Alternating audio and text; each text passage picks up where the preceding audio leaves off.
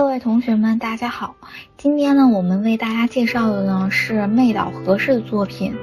嗯，二十一世纪金泽美术馆。这是一个神奇的建筑，从建筑的呃外形来看，特别像一个呃穿梭于时空的一个宇宙飞船。它是一个大大的一个圆形饼状的，拍在这个地面基地上，然后会有若干个方形的空间插入到这个圆形的地方。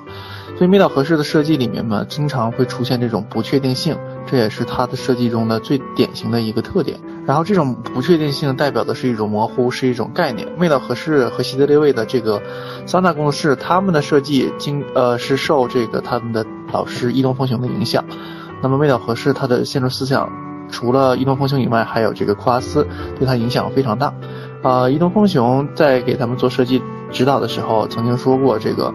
嗯。在做建筑设计的时候，很多东西是不确定的。妹岛和氏在做设计的时候，他的理念经常是在第二阶段插入到他的这个设计里。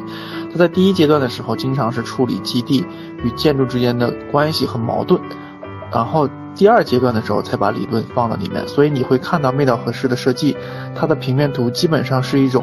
标准的几何图形，这也是这个他与。他的老师伊东红雄不太一样的地方，大家可以看到这些方形的部分、高起的部分，这些是一些大展品的一些展览展览空间。因为这个他把这个呃传统的这种设计和交通空间、走廊空间打散到这个所有的地方，所以在进到这个美岛和市的这个一二十一世纪金泽美术馆的时候，你会发现，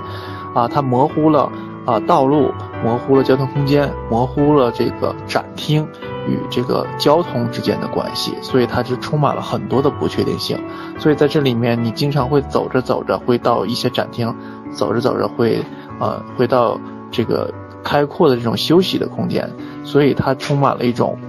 无边界的这种设计，这也是它的一个设计的风格。这个里面呢，想给大家介绍一下这个金泽美美术馆，它是怎么样形成的。大家可以看到啊，这个金泽美术馆呢，它是三个三个面都是环这个，就是。道路的这个建筑的一个基地，那这个基地呢，它有自己的这个历史文脉，嗯，它是有在这个小京都之称的金泽市啊盖的这个美术馆。这个市长呢是希望说，这个美术馆不仅呢仅是就是有美术的功能，而且呢还成为这种市民的活动中心。所以呢，妹岛和市呢就将这个美术馆和市民活动中心结合在一起去做。也是因为呢，嗯，它提供给了这里面的市民一个活动的空间，所以呢，这个建筑呢，也就是中标了。看到它的这个整个的一个基地的这个纹理啊，都是一些碎的一个长方形，嗯，正方形的这些小块块。那么，怎么样才能够主导整个的这个建筑呢？味岛和适呢，在这个里面是这么考虑的：它在整个的基地里面做了一个圆形的一个大的一个。圆形的一个空间，那么这个空间呢，就是你可以从四面八方都可以到这个圆形空间里，它是一个没有方向感的一个建筑，就是它整个的这个圆形就，嗯，可以让四面八方的人都